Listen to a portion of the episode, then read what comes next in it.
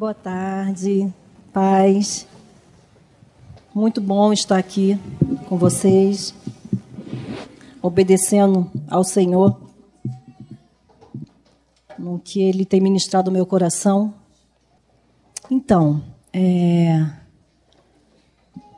não sei quantos me conhecem, né? Acho que a maior parte já me conhece. Estou ah, um pouco nervosa. Eu não tenho hábito, né? A gente não tem muito hábito de estar ministrando, mas a gente tem que obedecer ao Senhor quando Ele manda, né? E o Espírito Santo vem ministrando na minha vida já há um tempo, e eu quero compartilhar com vocês é, o que o que o Espírito Santo já vem ministrando no meu coração, algo que Ele quer que eu fale com vocês, né? Passe para vocês o que eu tenho passado, ah, desde que cheguei aqui, desde que vim morar em Curitiba. E confesso que eu comecei assim um pouco de resistência, porque eu não gosto de me expor, ah, não gosto de falar. Eu sou muito de ficar no meu cantinho, mas eu sinto que assim esse tempo acabou para mim. É, Deus não quer que eu fique quieta. E para mim é difícil, porque o meu marido tem um ministério muito forte. E é muito confortável ficar por trás dele. Mas Deus não quer isso mais para mim. Então, assim, eu tenho enfrentado algumas batalhas na minha saúde. E, e o Espírito Santo começou a ministrar comigo. E o Senhor quer que eu fale. E eu falei, tá bom, Senhor. Então, assim, quando eu vim morar aqui, de de vez para Curitiba. Eu cheguei dia 20 de abril e eu não eu mal andava. Eu tive um problema muito sério na coluna. Continuo um pouco com esse problema, né, que eu puxo da perna esquerda. É, eu, eu fui como Jacó. Eu briguei com Deus. Se nós lutamos e ele me feriu na coxa. E sabe, o osso da coxa é um osso. Nem um cavalo arrebenta esse osso. Então, Assim, é Deus realmente me quebrantando, me quebrando. De verdade, eu não sei ainda o que Ele vai fazer, o que Ele tem para a minha vida. Eu, eu, fico um pouco assustada, mas é uma, de uma coisa eu sei: eu quero fazer a vontade de Deus. Isso eu quero. Não sei o que vai me custar, e de verdade ainda não sei. Tenho um certo temor né, disso, mas Deus ele é meu dono, né? E ele me trouxe para cá juntamente com o Franco. Foi o primeiro lugar que nós viemos que eu não conseguia ouvir Deus. E eu não entendia por quê que a gente tinha que vir morar em Curitiba. De verdade, não entendia. Mas eu falei, tá bom, Franco. É, ele falou assim, filha, você tem que confiar em mim, no meu apacento. E descansar que Deus sabe o que está fazendo. Eu falei, tá bom, então eu vou obedecer. Foi obediência, né? E nós viemos, então, Todos sabem que a Débora engravidou, logo depois Yasmin também engravidou. E no meio dessa, eu no meio dessa mudança, então minha mãe faleceu, é, o marido da minha irmã faleceu, então foram várias coisas assim acontecendo. E mexeu muito com o meu emocional, muito, muito, absurdamente. E aí eu vim, acabei tendo esse problema na coluna também, mas por causa do emocional. E eu acordei no dia 20 sem conseguir tocar o pé no chão. E eu falei, não vou conseguir voltar para Curitiba. Então eu queria tudo menos voltar para Curitiba. Falei, eu não vou conseguir, eu não vou conseguir. E a Simone estava vindo comigo, que ela também estava vindo morar aqui. E eu falei, como que eu vou fazer, meu Deus? Como é que eu vou entrar naquele avião? E era cinco e pouco da manhã e eu não aguentava andar. Não aguentava andar, eu suava, frio, de tanta dor. Mas eu tomei um medicamento, falei, vou, vou embora, seja o que Deus quiser. E ia encontrar com o Franco no aeroporto, porque ele estava vindo de uma outra viagem. E aí eu falei, tá bom, eu vou, vou eu tenho, eu preciso ir, não, tem como ficar. E quando eu cheguei aqui, passei muito mal no avião, passei mal no meu batimento cardíaco, tive uma aceleração, duas vezes eu tive aceleração dentro do voo, minha vontade era sair correndo, abrir aquela porta e sair dali. E a Simone orando comigo o tempo todo, ela ficou intercedendo. Simone, sim, foi uma filha enviada de Deus no momento certo, na hora certa. E tem, é assim, começou a interceder por mim muito ali dando voo. Acho que a, a moça que estava do lado não deve ter entendido, infelizmente, por causa de tudo que acontece hoje no mundo, né? Deve tá, devia estar tá achando que a gente era um casal. Porque, de verdade, ela me abraçava e ela me carinhava, e a garota ficava olhando assim, meio de lado, mas eu estava. Eu achei que eu falei, vou morrer, meu coração vai sair pela boca. E eu sentia o coração, batia assim, era uma coisa horrível, um taquicardia horrível. E eu falei, e agora, meu Deus, vou morrer. Tá bom, vou morrer. Ah, tá bom, já entendi, vou morrer. Tá bom. Chegamos em Curitiba, encontrei o Franco, e eu desabei assim, pedindo assim, me leva no colo, porque eu estava era uma dor, gente. Era como se tivesse uma faca. Na verdade, tem um ano, um ano e vai fazer um ano, dois meses, e eu sinto essa dor ainda. Não é tão acentuada, mas ela está aqui. Ela continua aqui. Tipo assim, eu fui marcada, eu estou marcada. Entendeu? E eu falei, eu falei, meu Deus, como vai ser? Nós fomos para a casa da Rose. A Rose nos recebeu, né? A gente tinha marcado um almoço, nós fomos para lá almoçar. Só que eu apaguei, porque eu estava com tanto medicamento já, que já tinham me dado vários medicamentos para poder chegar aqui em Curitiba, e eu apaguei. Dei uma apagada assim, acordei depois para almoçar, comi um pouquinho, muito pouco. E naquele mesmo dia eu fui para o ponto-socorro. Não aguentei. Eu falei, Franco, eu não vou aguentar ficar dentro de casa. E aí ele viu que o negócio, ele falou, ah, realmente o negócio está estranho, porque para eu pedir para ir no hospital, eu falei, eu, eu preciso de alguma coisa que tire essa dor, porque eu não vou suportar. E a gente foi para o hospital e aí começou a minha via cruzes porque ninguém achava minha veia, ninguém achava veia, estourava, foi estourando tudo. E o cara falou assim: Olha para lá. Aí eu olhei assim, ele bem para lá. Aí eu saquei, eu falei: Ele quer pegar minha veia do pescoço. Aí eu falei: Ah, não, senhor, isso não. Aí eu toquei na mão da, da mulher assim e falei: Pelo amor de Deus, me ajuda. Aí ele falou: Vira para lá. Aí ficou assim, olhando para o meu pescoço. Eu falei: Ai, não, senhor. Porque eu sei que é muito doloroso. A veia do pescoço é uma coisa muito dolorosa. Eu falei: Senhor, não faz isso comigo, não, pelo amor de Deus. E aí a mulher falou assim: Minha filha, você toma o quê? O que, que você usa? Porque eles não conseguiam, usaram até coisa de bebê para poder achar a veia e não conseguia. Ela, o que, que você usa? Aí eu fiquei olhando para ela. Aí eu falei: Você pode me ajudar? Aí ela. Aí apareceu um outro rapaz, aí ele falou assim: calma, calma, aí me acalmou. Ele falou assim: abaixa seu braço, não fecha mais a mão, não, abaixa. Aí ele deixou uma veia aqui, foi de Deus. Pegou, aí, tá, vamos te dar, vamos, vamos te dar um tramal na veia. Ah, tá bom. Eu, ah, vai passar, né? Porque todo mundo fala que esse remédio vai passar. Só que não. Só que não. Eu falei, Deus amado, o que é isso? E a mulher falou assim para mim, essa que me assustou, que fala assim, menina, o que, que essa garota toma? O que, que você toma? Eu não sei se tem alguma coisa que pode causar isso. Minha veia, eu não sei. E aí ela falou assim, olha, é, esse tramal, ele dá uma reaçãozinha, tá?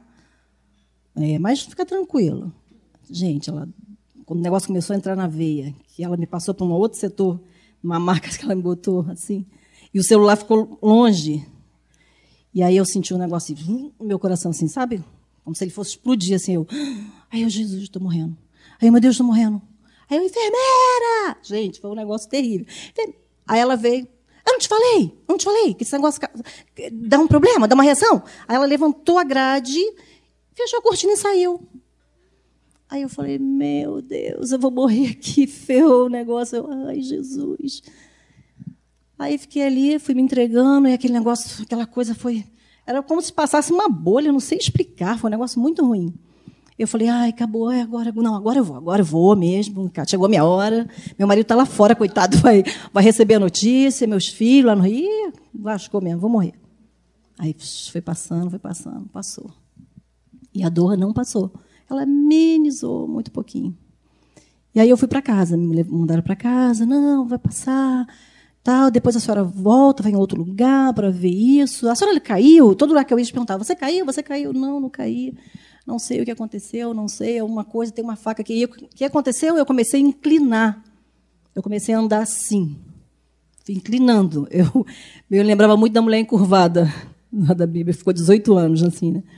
E eu falava assim, meu Deus, eu me olhava no espelho e eu não acreditava no que eu estava vendo. Eu falava assim, meu Deus, o que é isso? E aí, eu, por eu já vim passando várias perdas, eu pensei assim, tá bom. Tu me trouxe para cá para me matar, né? Já entendi. Tá me aleijando e agora você vai me tirar a vida, você vai me matar. Não estou entendendo, Deus. Porque assim, eu falo assim com Deus, sabe? O Franco fala que eu sou muito atrevida. Mas assim, eu não consigo ficar assim, ó, oh, pai. Eu não consigo, quando eu estou agoniada, eu falo, Deus! Eu sou exatamente assim, Deus! Pelo amor. O que, que é isso? Infelizmente. Sei, mas eu sou assim, entendeu? Ele, ele me formou, ele me conhece.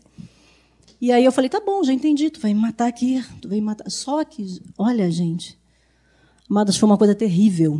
A Simone acompanhou isso bem de perto. Eu fui para casa, eu voltei algumas vezes pronto-socorro, e na terceira vez que eu fui, e eu já estava na cadeira de roda. E aí é, cara, a mulher falou assim: vou, te, vou mandar aplicar mais um medicamento na sua veia. Eu falei: impossível. Aí levantei, eu estava toda estourada, estava toda roxa, toda. E quando ela viu, ela se assustou. Ela, meu Deus, o que foi isso? Eu falei, eles não conseguem encontrar minha veia.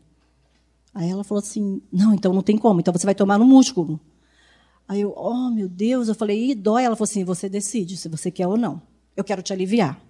Eu falei, não, tá bom, tá bom, já estou sofrendo mesmo. Pode, vai, vai. Vou tomar. Aí saí puxando da perna, fui lá. Aí o rapaz falou assim, ó, seguinte, essa injeção dói muito. Então, quando eu te aplicar, vai descer um líquido, que era já o que eu sentia na perna, né? vai descer um líquido assim na sua perna, vai doer, ó, vai doer muito, mas tu vai ficar três meses, pelo menos, sem dor. Eu, tá bom, aí eu me preparei psicologicamente, né? Tá bom, mas eu queria ficar livre daquela dor, porque eu tinha, era como se tivesse uma faca, realmente, encravada assim em mim. E eu falei, tá bom, vamos lá. Aí me preparei, fui lá. Aí ele foi e aplicou. Aí quando ele aplicou, ele, e aí? Tá doendo, né? Aí eu, ué, tu já aplicou? Não, tá doendo não. Ele, não. Eu falei, não está doendo e não melhorou nada. E eu não senti nada, parecia uma picadinha de mosquito. Aí eu falei, meu Deus. Aí o mundo espiritual veio em cima de mim com toda a força e eu falei, já sei, eu estou com câncer, estou com um tumor. Não tem explicação, é um tumor, é claro. Aí conversei com um irmão lá de São Paulo, que eu já vinha tendo assim, umas crises, achando que ia morrer por alguma Começou a acontecer algumas coisas na minha cabeça, eu já vinha com esse problema achando que ia morrer de repente, por causa de um problema, de um batimento que eu tenho totalmente diferente, e isso me causa um, um, um terror, essa é a verdade. Eu falei, já sei, vou morrer, eu estou com tumor, e já está tudo bem. Quando eu conversei com o irmão de São Paulo, a gente conversando, na verdade, eu ouvi ele falando, que o Franco falou assim, nossa, você tem uma audição. Eu ouvi o Franco conversando com ele no telefone, e eu ouvi ele falando com o Franco. Ó, Franco, olha, tem que ver, porque realmente, não sei, de, de repente pode ter algum tumor na coluna, porque nada passa. Não tinha medicamento que passasse aquilo. E eu assentei aquilo no meu coração. É um tumor. Porque era muito rápido, tava, tudo estava evoluindo muito rápido. Eu falei, ah, realmente é um tumor. E minha irmã teve um câncer de estômago. Eu falei, eu estou com um tumor em outro lugar, meu câncer em outro lugar. É na coluna, então.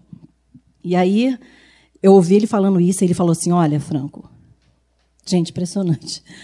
Eu ouvia como se ele estivesse falando comigo. Ele falou assim: olha, se a, o pé dela pender assim, corre para o hospital com ela. Que é sério. Isso foi de manhã. Quando foi duas horas da tarde, começou a descer uma dormência assim na minha perna. O que, é que vocês acham que eu pensei? Ah, vou para o hospital, tem que correr, porque meu pé não vai. Não vai. Gente, entrou, eu senti assim, entrar uma, uma coisa escura assim pela janela do meu quarto. E entrou dentro de mim. E eu chamei a Simone, eu falei, Simone, eu estou com muito medo. Porque eu vou morrer, eu tenho certeza que eu vou morrer. E ela sentou assim, um banquinho, o pessoal chama do banquinho do pensamento. E ela começou a orar comigo. Começou a orar comigo. Ela, Denise, você tem que crer, não vai acontecer isso. Eu falei, Simone, eu vou morrer, eu tenho certeza, porque eu não conseguia mais olhar para fora, eu não conseguia ter esperança, porque eu só piorava, eu só piorava, eu fiquei dependente dela, do Franco, para me dar banho, para fazer tudo por mim. Eu sempre fui uma mulher muito ágil, assim, sempre gostei de cuidar da minha casa, sempre. E eu não sabia o que fazer. E eu falei, eu vou morrer, gente. Eu estou com tumor. E aí o rapaz, o médico passou uma, uma, uma ressonância e eu não queria fazer, porque eu não queria saber o resultado. E eu fui tentando enrolar aquilo. E eu falei, eu não quero fazer, porque vai mostrar o câncer e eu não quero ver isso. Não quero ver. E aí, eu, toda tarde eu passava essa guerra e eu fiquei com a perna dormente. Ela é dormente até hoje ela está saindo muito, muito aos poucos, a dormência, né? e ela ainda está dormente. Por isso eu tenho algumas dificuldades, fiquei uma, uma certa deficiência, né? E eu, assim, fui vivendo aquilo. Era cada dia. Assim, eu vivia um dia de cada vez. Porque eu falava assim, amanhã eu não vou amanhecer. Porque teve um dia, era umas quatro e meia da manhã. Porque assim, ela, eu, tô, tenho uma hérnia, ela atingiu, é, acho que é L3, é L4, e ela faz você urinar várias vezes. Imagina, eu com muita dor, porque eu não podia sair da cama, porque eu ficava deitada assim, com esse lado só, assim. Só nessa posição. E isso aqui começou a ficar fina, essa pele começou a afinar. Por isso as pessoas vão fazendo ferida, né? Uma coisa impressionante. E eu falei, cara, como é que eu vou fazer? Eu tinha que sentar na cama para mudar de posição. Mas sentar assim, quase gritando, né? Porque era muita dor. E eu falava, meu Deus, como vai ser isso? Eu não vou suportar. Eu não vou aguentar, porque eu pensei assim, como que um ser humano aguenta tanta dor? Sinceramente, depois de tudo que eu passei, eu falei, não é possível. Como que a gente suporta esse nível de dor? E aí eu virei, fui tentando virar, tentando arrumar um meio de dormir, que eu não conseguia mais dormir, porque nessa situação que, que, que, que é, é, essa parte que a, que a hérnia atingiu, que ela atingiu um nervo, e eu tentando ir várias vezes no banheiro, o Franco tinha que me levar, na verdade, quase no colo, isso era umas quatro e meia da manhã. E assim, gente, eu tinha que contar, eu contava na cabeça assim, o tempo, eu não podia passar de cinco minutos. Tinha que ser rápido, rápido, rápido, rápido, porque eu já começava a suar de muita dor, e nesse dia eu desfaleci. Eu desfaleci. Eu falei, Franco, estou morrendo. Tô... Eu vi assim, eu me sentia assim, meu corpo saindo. E eu falei, Franco, estou morrendo, estou morrendo. Aí ele correu, assim, me botou na cama. E aí ele, eu fiquei lavada assim de suor. Aí eu falei para ele começou a orar, eu ouvi ele orando, a voz dele assim muito longe, orando assim por mim, orando. E eu falei, eu estou voltando, eu estou voltando. Aí eu fui voltando, meu, assim, senti meu, como se meu espírito tivesse saído e voltado. E eu falei, eu voltei, eu voltei. Aí eu, meu Deus, o que é isso? Imagina, gente. Não tem como não pensar que você não vai morrer. Não tem como. Isso ficou focado na minha cabeça. Isso ficou focado na minha mente, né? entrou no meu coração, entrou na minha mente. E eu, te, eu falei, tá bom, Deus, tu me trouxe para cá. Eu falava isso com o Franco, falava isso para Simone. Deus me trouxe para cá para me matar. Por que, que ele quer me matar aqui? Não consigo entender. Só que não era isso. Deus estava tá fazendo um processo na minha vida.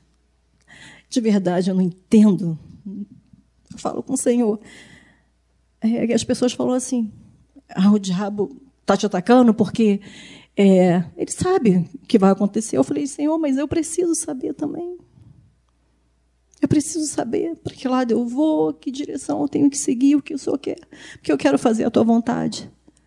Esse, esse é o desejo do meu coração. Não era. De verdade, não era.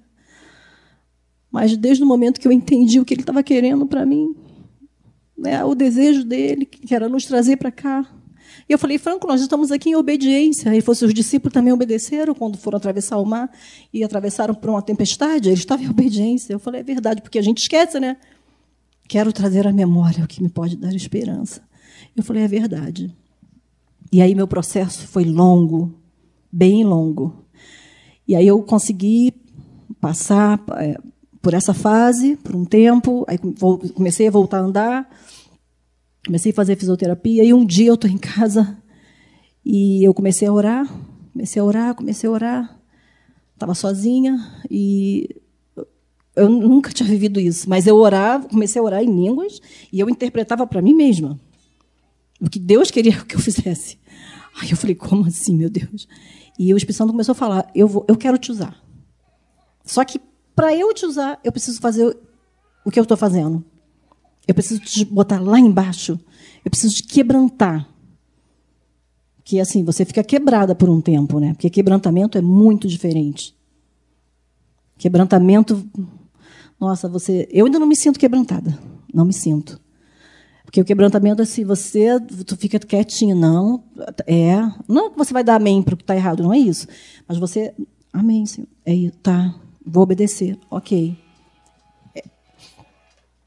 É diferente, entendeu? Do que ser quebrado. Eu estava quebrada, estava quebrada, me sentindo humilhada. Ele falou assim: eu preciso te humilhar, eu tenho que jogar você lá embaixo porque eu quero fazer.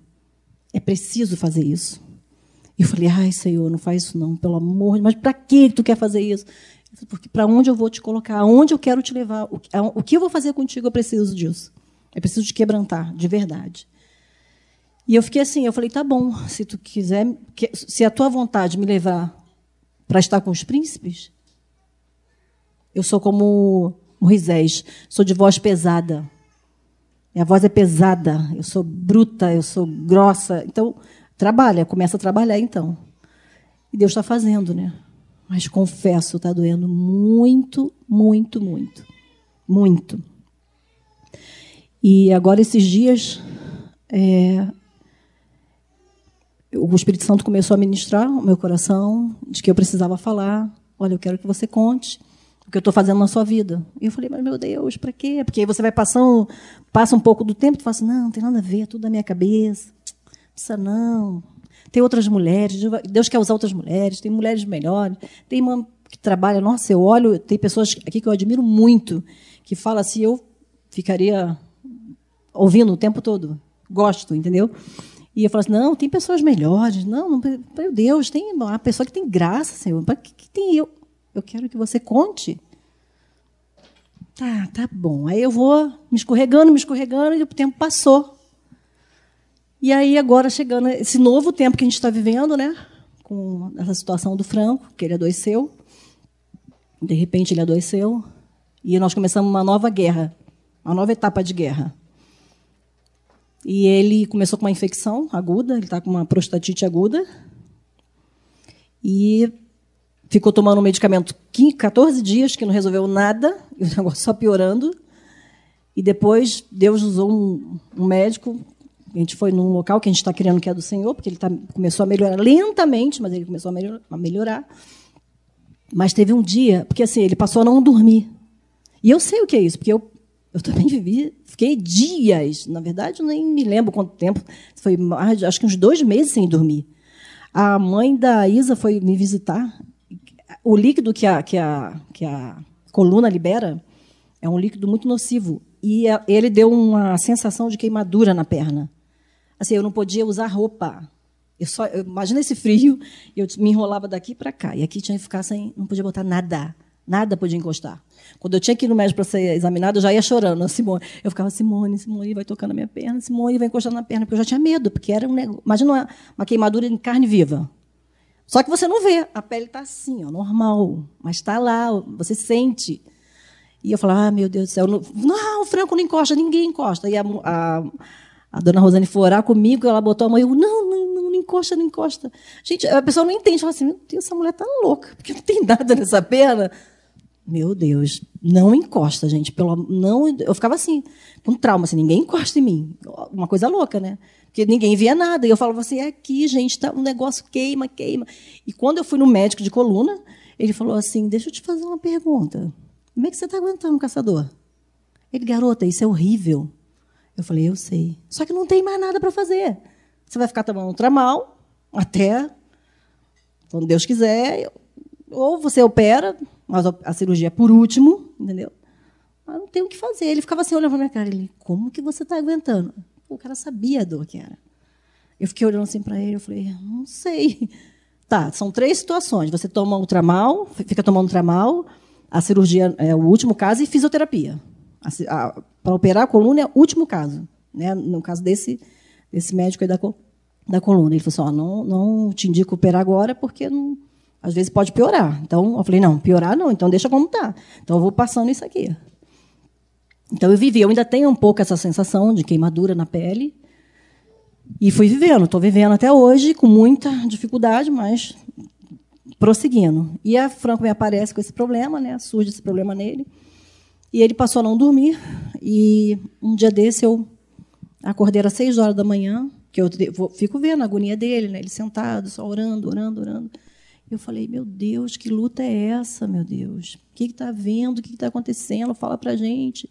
Aí eu, era mais seis e cinco, seis, seis e dez, seis e cinco. Eu olhei assim, eu falei, não, eu não vou lá, não, que ele deve estar orando na sala. Eu vou, vou, vou, vou no banheiro, volto para cá e vou dar um tempinho. Só que eu peguei no sono de novo. Quando foi oito e cinco eu acordei, ele não estava lá ainda. Aí eu falei, ah, não, vou lá ver o que está acontecendo. Fui lá na sala, cheguei lá, ele estava sentado, dormindo assim, sentado, caído assim. Aí eu olhei aquilo e eu, meu Deus, o que, que é isso? Aí eu fechei a porta, mas eu fiquei profundamente triste. Muito triste. E eu fui para Deus e falei, Senhor, o que, que é isso? Pelo amor de Deus, o que é isso? Não nos deixe a deriva. Porque é assim que eu estou me sentindo. Nós estamos à deriva. Como é isso? Me explica isso, pelo amor de Deus. Aí sentei na cama e comecei a orar, comecei a orar, comecei a orar. Eu falei, Senhor, porque não é isso? Sei que eu tenho, tá lá o ímpio, porque um dia desse eu passei mal dentro do shopping. E eu estou saindo assim do shopping achando que estava tendo uma crise de pânico, mas era um outro, um outro mal-estar. E eu falei, vou para a rua, vou para a rua, porque eu vou, tô aqui dentro, porque você se sente sufocada, né? Eu vou para a rua, porque senão vou, vou cair aqui dentro e tal. E aí tinha um pessoal andando assim na frente, aí eu fiquei olhando aquilo, aí o pessoal falando, e a garota, e aí, é namoro ou amizade? Que não sei o que é eu.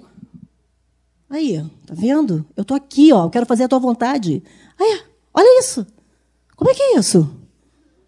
Eu tô aqui, quero fazer a tua vontade. Olha como é que eles estão, eles estão felizes.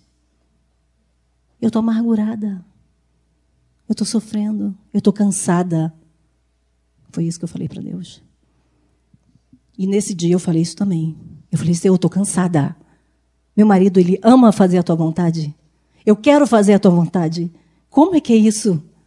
Por que, que nós estamos à deriva? Porque é assim que eu me sinto, no meio do mar, a água bate para um lado, bate para o outro, eu boto assim a cara um pouquinho para fora e eu, ai, tá bom, aí vamos lá de novo. É assim. Desde 2005 eu estou apanhando. Nós estamos apanhando, desde 2005. Na verdade, desde 2005 não. Desde 2002 a gente apanha. A gente, Deus, pá, pá, pá. E eu falei, cansei, não dá. Franco nunca reclamou, nunca. Eu nunca vi o Franco, desde 2002, assim, ai, estou cansado, como eu. Nunca vi. Sempre agradecendo, sempre. E eu falei, Senhor, não dá, olha como é que ele está. Está se acabando, está magro. O que, que é isso? Dá uma resposta. Aí o Espírito Santo falou assim, leu o Salmo 73. Eu falei, ai, eu sou tão inquieta, eu sou tão barulhenta, que eu não consigo nem terminar a oração. Aí tem que ler o salmo. Não é Deus, claro que não é. É da minha cabeça. Porque eu não consigo focar na oração, não consigo, né? Focar, é claro, não é Deus, não. Ah, Senhor, é isso, vai, guerreando, né? Lê o Salmo 73. Vou ler o Salmo 73 para vocês. Que Deus é sinistro. o problema da prosperidade dos maus. Com efeito, Deus é bom para com Israel, para com os de coração limpo. Quanto a mim, porém, quase me resvalaram os pés. Pouco faltou para que se desviasse os meus passos, pois eu invejava os arrogantes. Eu invejava, tá? Ao ver a prosperidade dos perversos. Para eles não há preocupações, seu corpo é sadio e nédio. Não partiram das, can das canseiras dos mortais, nem são afligidos como os outros homens. Daí a soberba que os cinge como um colar e a violência que os envolve como um manto. Os olhos saltam-lhes da gordura, do coração brotam-lhe fantasias. Motejam e falam maliciosamente, da opressão falam com altivez. Contra os céus desandam a boca, e a sua língua percorre a terra. Por isso, o seu povo se volta para eles. O seu povo somos nós, somos nós tá? E eu comecei a me voltar para ver isso, para olhar para a grama do vizinho, que dá trabalho também para cortar. Porque às vezes você olha e fala assim: ai, que grama linda. A minha não está muito. Gente, dá trabalho. Do mesmo jeito que a sua, a do vizinho também dá trabalho. E os tem por fonte de que bebe a largos sorvos. E diz: Como sabe Deus? Acaso há conhecimento no Altíssimo? Eis que são estes os ímpios, e sempre tranquilos, aumentam suas, riquezas.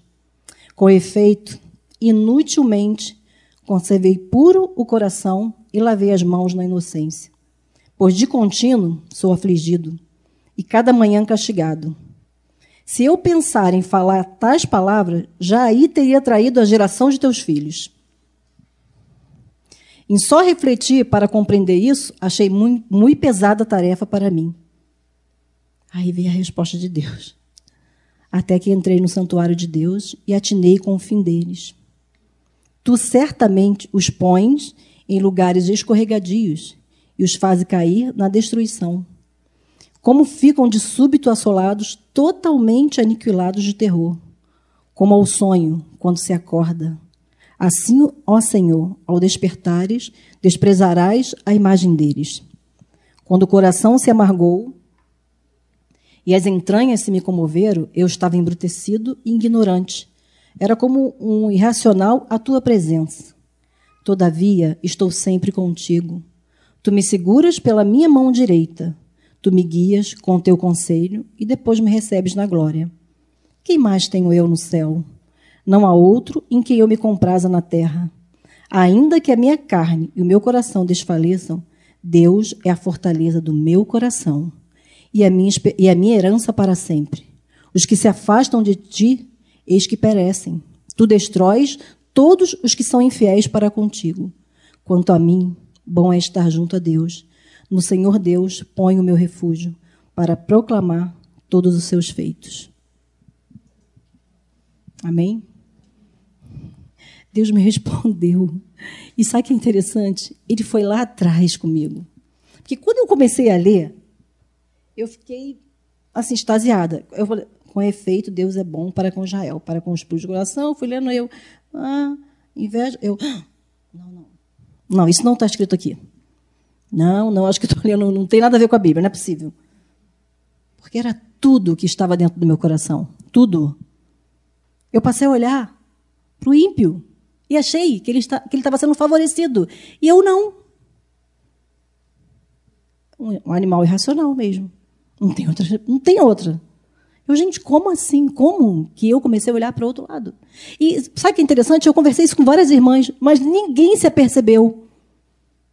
Eu falava isso, eu falava, gente, como é que pode? Olha, aquela pessoa está assim. Aí a pessoa fala assim: ah, não, é, mas eles estão assim, mas esquenta não, mas Deus é conosco e tal.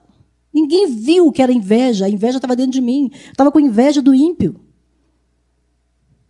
Uma vez o Senhor falou comigo sobre. Eu, eu conversando com Deus, eu falei, como é, como é isso? Já há um tempo que isso começou a vir na minha vida. De eu começar a olhar para o ímpio e achar que ele está prosperando, que ele está bem. Olha lá, não fica doente. Olha lá, ela vira e vai lá, dá noitada. Olha essa galera, dá noitada. Minha irmã, tenho duas irmãs desviadas. Nossa, tem que ver lá no Face. Eu falei, porque tem hora que você vai para aquele Facebook e você. Sinceramente. Pelo amor de Deus, eu fico assim, não é possível. Eu estou aqui, gente, cheia de dor. Esse pessoal está aí feliz da vida? Não, não é possível. Está todo mundo bem? Não, não é possível. Não, está todo mundo bem, feliz da vida, bebendo, na farra. Será que vale a pena? Exatamente o que fala esse salmo. Será que vale a pena manter o coração puro? Será que vale a pena pagar esse preço que eu estou pagando? Será que está valendo a pena? Acho que não. Porque olha como é que eu estou. Ainda estou manca. É, vale a pena? Será? Eu comecei a duvidar do poder de Deus, do que Ele já tinha feito na minha vida, do que Ele já vem fazendo. Eu comecei a duvidar. Porque, olha, a gente está vivendo um tempo difícil, mas Deus não tem deixado faltar nada. Nada. Deus tem nos preservado tem preservado a sua igreja, tem nos preservado, mesmo diante de toda a guerra. E aí eu fui ler uma, uma outra versão, que é uma paráfrase, e é, essa bate mais. Olha essa versão. Eu gosto muito dessa versão. Sem dúvida, Deus é bom. Bom para os bons. Bom para os de bom coração. Mas quase o deixei escapar.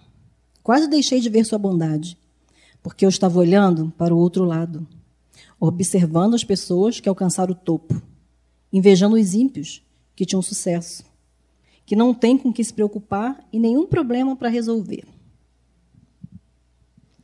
Pretensiosos e arrogantes, vestem-se com insultos da última moda, mimados e fartos. Enfeitam-se com as tiaras da tolice. Eles zombam usando palavras que ferem utilizando-as também para intimidar. Estão cheios de vazio, perturbando a paz com tagarelice. E o povo os escuta, você acredita? Essa era eu, tá? Como cachorrinhos sedentos, lambem cada palavra deles. que está acontecendo? Deus saiu para o almoço? Volta logo.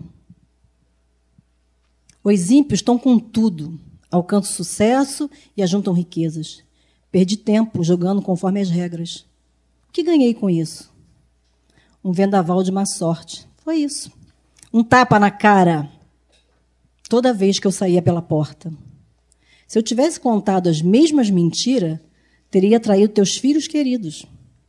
Quando tentei compreender, tudo que consegui foi uma dor de cabeça até que entrei no santuário de Deus. Então, compreendi o destino deles, a estrada, a estrada escorregadia em que os puseste, que termina com a colisão contra o muro das desilusões. Num piscar de olhos, o desastre. Uma curva cega na escuridão, será o pesadelo. Acordamos, esfregamos os olhos e nada. Não há nada para eles, nunca houve. Eu estava sufocado e triste, consumido pela inveja, mas fui um completo ignorante, um sonso diante de ti. Ainda estou em tua presença, mas agora pegaste minha mão. Eu amo isso, eu amo isso. Pegaste minha mão. Eu amo porque sabe o que acontece? A gente fala assim: nós criamos os filhos para o mundo. Não, você cria o filho para o mundo, solta ele. Aí Deus faz assim: pega na minha mão. Você solta a mão do teu filho. Você solta a mão do discípulo. E Deus fala assim: pega na minha mão. Ao contrário desse sistema nojento que a gente vive. Completamente ao contrário. Eu amo quando fala isso, de pegar na mão. Mas agora pegaste minha mão. Sábia e amavelmente me conduzes e me abençoa. Tu és tudo o que desejo no céu e tudo o que desejo na terra. Minha pele perde a firmeza e meus ossos ficam fracos, mas o Eterno é firme como rocha e é fiel. Vejam os, vejam, os que abandonaram estão em declínio. Os desertores não terão outra chance. Mas para mim, estar na presença de Deus é inigualável. Fiz do eterno o Senhor a minha casa. Ó Deus, contarei ao mundo o que fazes. Por isso eu tinha que falar. Eu falei, já entendi, eu tenho que falar. Tu quer que eu fale? Eu tenho que contar as tuas maravilhas. Mesmo que não seja tantas maravilhas, como às vezes eu penso, talvez alguém aqui possa pensar, coitada, está sofrendo tanto, né? Meu Deus, que luta, que batalha. Mas Deus sabe por quê. Ele sabe por que, que ele me acertou aqui. Por que, que ele me deixou manca? Ele sabe. Ele sabe com quem ele lida. Ele sabe as minhas fraquezas. Ele sabe onde eu posso cair. Ele sabe, ele sabe tudo. Eu não sei nada. E eu amo quando ele fala assim: pega na minha mão, segura, vem comigo. É uma aventura, gente, é uma aventura. Andar com Jesus é uma aventura. Nossa, é, é tremendo. Estou na moenda, estou passando pela moenda. No lugar de pisar a uva, de fazer o vinho, no lugar de fazer o azeite, eu estou pisando lá o vinho. Mas Deus sabe por que está me deixando assim. Deus sabe, porque talvez, eu não sei como você chegou aqui hoje, Deus está te deixando assim. Às vezes a gente é inundado por uma angústia que, se a gente pudesse mudar, se a gente tivesse poder com as nossas mãos de mudar, a gente mudava. Mudava o curso da nossa história. Mas a gente não tem esse poder, porque esse poder só Ele tem. Gente, eu comecei a beber com 12 anos de idade. Eu bebia muito. Porque quando, às vezes as pessoas olham para mim, Franco, acham que a gente já veio de berço cristão. Não, a gente era terrível, da pá virada, como diz o mundo aí. Aí você chega, conhece Jesus, porque eu não conhecia Jesus como eu conheço agora, porque antes eu conhecia de ouvir falar. Hoje meus olhos te contemplam, hoje eu ando com ele. Não é fácil andar com ele porque ele é forte. Ele é muito forte. Eu ouvi assim: ah, já sei quem é Jesus, já sei quem é. Mudou meu marido. Oh, estava confortável, mudou meu marido. Ah, meu marido é uma benção. Ah, não me trai mais, não vai mais me trair com mulher nenhuma, então tá bom. Ficou confortável para mim. Mas eu não sabia quem ele era. Eu não conhecia Jesus. E um dia Deus falou assim: oh, agora conversa, nós dois. Vamos conversar nós dois. E eu comecei a observar nas pessoas. Falei, eu não tenho isso que a fulana tem. Gente, olha como é que ela chega. Gente, ela se derrama. Oh, gente, eu ficava olhando as pessoas no grupo e eu ficava assim, eu não tenho isso. Porque eu ficava olhando a vida do meu marido. Ele está olhando para onde? Oh, peraí. Hum, sabia que estava olhando para aquela garota. Era assim. Eu não tinha paz, sabe? Eu, eu respirava o franco. Franco, está respirando? Ah, também está ah, tá respirando. Imagina, você não tem vida própria. Eu não tinha vida própria. Aí um dia Deus me chamou. Eu estava numa reunião de oração, mas irmãs que eu ia, eu fazia assim. Religiosamente eu ia tudo bonitinho. Mas eu não sabia quem era Jesus, não tinha nada. Estava por conveniência. Está tudo bom, vamos continuar. E lá naquela reunião, tinha uma irmã grandona. Eu já sabia que ela era profeta. Aí eu falei. Hum. Só que assim, eu era de enfrentar as pessoas. Então as pessoas tinham medo de vir até mim. Elas tinham medo de falar comigo, porque eu era muito braba. E elas falavam, não, Denise não, Denise, deixa a Denise lá, Denise é braba, barraqueira. Mas ela veio, olhou assim para mim, terminou a reunião, ela não falou em língua, gente não rolou nada disso, nenhum bate-pé, nada. Ela falou assim, irmã, vem cá. Aí eu olhei assim, eu, hum, meu Deus, cheguei, estremeceu. Uhum. Uhum. Assim, eu não me abaixava não, né? Uhum, pode falar. Então, minha amada, tem uma palavra de Deus para você. Tem, pode falar, pode falar. Olha só, Deus vai te dar mais um filho. Naquela época não tinha ultrassom, tá? A gente não fazia. Até tinha, mas não podia fazer, como faz hoje.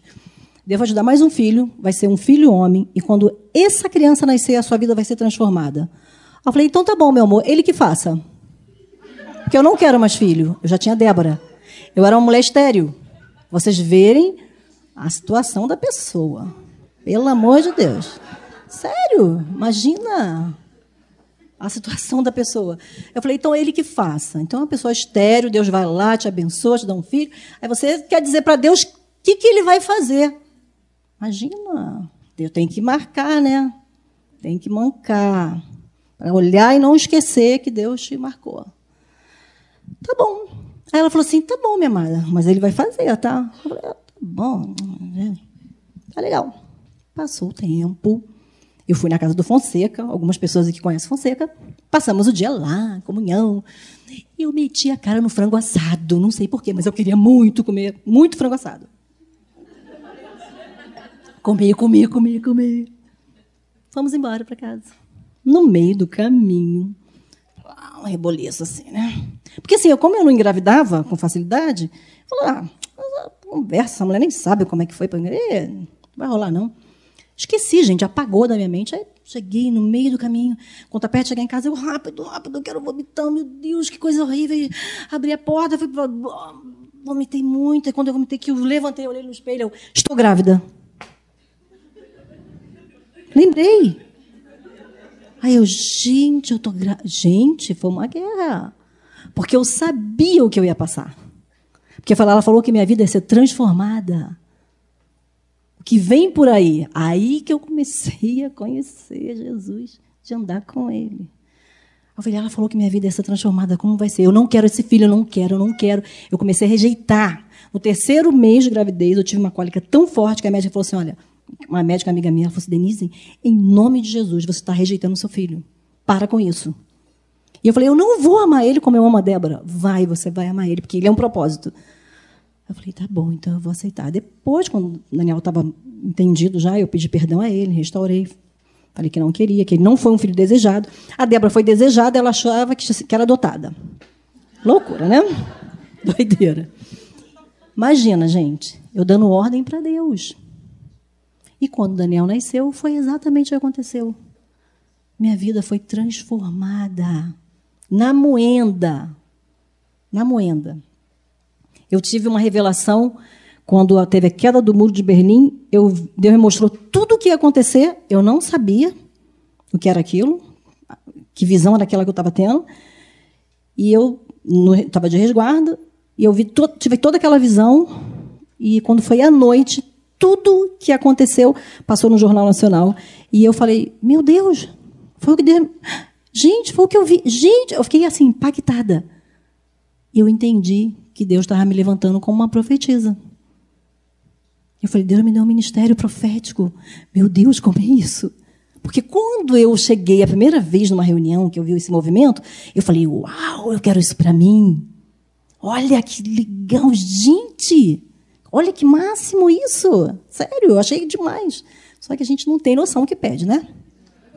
Pelo amor de Deus, não tem noção. Porque imagina. E aí você começa, tá nos lugares, você olha para a pessoa e Deus começa a falar, falar meu Deus, ih, meu Deus, ih. Ah, Jesus, é isso mesmo. Meu Deus. Fala para ela, fala.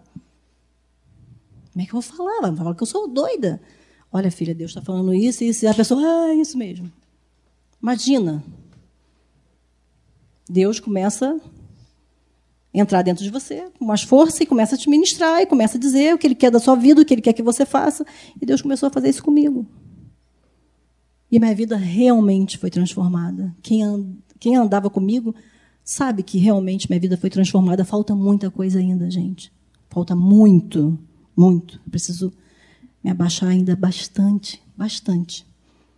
Mas o Senhor está trabalhando.